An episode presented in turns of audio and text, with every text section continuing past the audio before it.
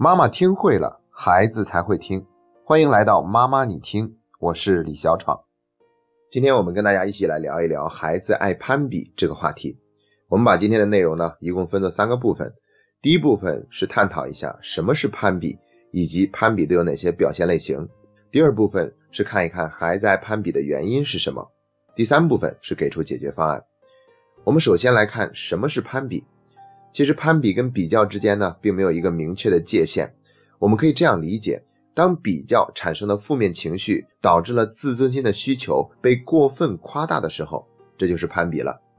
也就是说，攀比是过了头的比较，要不然怎么会用攀附、高攀这个“攀”字呢？那通常孩子们都是怎样进行攀比的呢？最有可能就是比跟别人拥有的东西，他的文具盒比我的文具盒漂亮多了。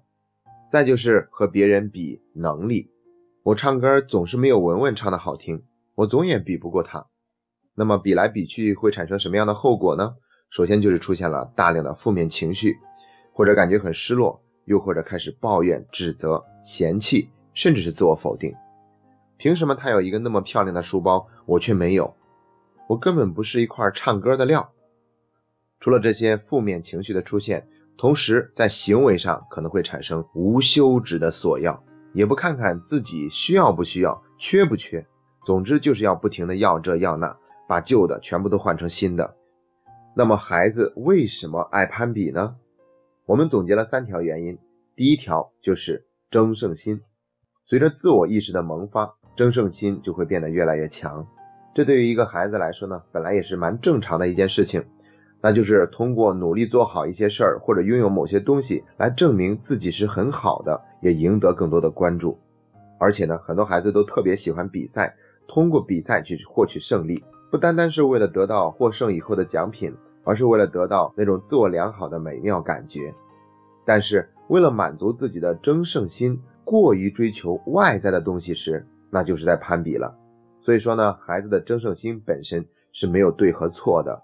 关键是用什么样的方式去满足自己的争胜心，甚至还有一种说法，就是把攀比分为正向攀比和负向攀比。他们认为正向攀比是可以督促到一个孩子的成长，只有出现负向攀比，才会影响到一个孩子的成功和快乐。那总之呢，我们对于孩子的争胜心不能完全的否定，而是要引导他用正确的方式去满足。第二个原因呢，就是孩子的攀比是源于模仿家长。很多家长呢，都经常拿别人家的孩子跟自己的孩子比，所以搞得中国的孩子们在童年都有一个共同的对手，那就是别人家的孩子。其实我们在这样做的时候，就是无形中给孩子进行了一个示范，他们也会不自觉的拿自己跟别的孩子进行对比。再就是有些家长特别的爱面子，在教育孩子这方面呢，不想让孩子受到任何的委屈，所以别人孩子有的，自己家的孩子也得有。别人家孩子报班了，我们家孩子也得去报个班，根本不管孩子是否需要，是否浪费，这个需求是否合理，只是一味的去惯着孩子，这样的行为呢，也是在给孩子做了一个负面的示范。所以呢，我们要经常进行反思，当发现孩子爱攀比的时候，我们一定要反问一句自己，有没有在哪些地方也在不知不觉的进行攀比呢？第三个原因就是孩子内心缺乏力量，他的内在越缺乏力量。他就越倾向于从外在寻求帮助和满足，用外在的东西来填补自己，以此证明自己也是很好的。殊不知这是一条不归路，我们永远都没有办法通过对外在的追求而让自己获得真正的满足。接下来就是第三部分的内容了。面对孩子爱攀比的行为，家长应该怎么应对呢？我们准备了三条建议。首先，第一条建议就是不否定、不批评。但我们平常生活中，恰恰是相反的做法。我们可能很容易就对孩子说：“你怎么这么爱慕虚荣呢？小小年纪整天臭显摆啥？你咋不跟别人比比学习呢？”用这样的语气来反击孩子，的确会让我们觉得很解气，对不对？但这并不会改变孩子爱攀比的这种行为。那我们在前面分析原因的时候提到，孩子都有争胜心，其实争胜心有的时候是对孩子的成长起到促进的作用的。所以呢，我们不能全盘的否定，而是要像以前我们多次强调的那样，去肯定可以肯定的部分，并同时表达对他那种想法的理解和尊重。当然了，如果孩子说话的时候语气和态度都特别的恶劣，我们也可以告诉孩子自己的感受。虽然我尊重你有自己的看法和追求，但是你用那样的语气跟我讲话，我觉得有些难过，还有点气愤。因为我想在尊重你的同时，也能够得到你的尊重。第二条呢，就是要明确告知孩子正确的行为是什么，要怎么做。既然比较不能完全避免，那我们就鼓励孩子把比较用在正向的地方。所以呢，我们可以告诉孩子，如果你要和别人比的话，请你比通过自己努力换来的结果。比自己的本事，而不是跟别人比父母提供给你的这一切，这样就算是比赢了也不光彩。如果孩子通过跟别人的比较，总是觉得自己不如别人，那我们还可以告诉孩子，最好的比较不是和别人比，而是跟昨天的自己比。如果我们能够比昨天的自己又进步了一点点，就是好的。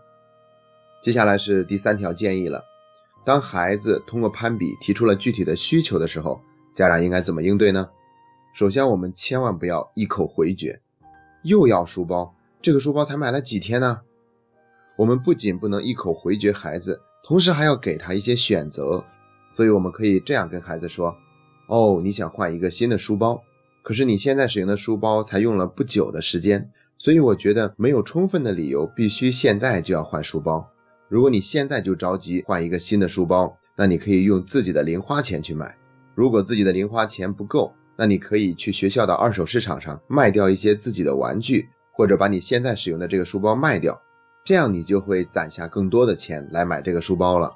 当然，你也可以选择等一等再买。如果能够等到你需要换新书包的时候，妈妈是愿意听从你的建议，为你买那个新书包的。而且我建议你最好让自己等一等，因为你等一等就会发现，想要那个书包有可能只是一时的冲动。它并不是你特别需要的，而且多等一等还会让你发现自己真正最需要的东西是什么。所以你愿意等一等吗？针对于这条建议呢，还有一个需要强调的地方，那就是一旦涉及到花钱，我们不要轻易对孩子说爸爸妈妈挣钱这么不容易，不能乱花钱。其实我们经常会说这样的话，可是这句话里面有一个很奇怪的逻辑，因为挣钱很不容易，所以就不能乱花钱。难道挣钱很容易的话，就可以随便乱花钱了吗？而且这种表达方式呢，再给孩子传递了一个信息，那就是挣钱是一件不容易的事情。这样的观点会给孩子的财富观形成一种无形的束缚。好了，以上就是我们今天的全部内容。这是妈妈你听陪你走过的第六十八天。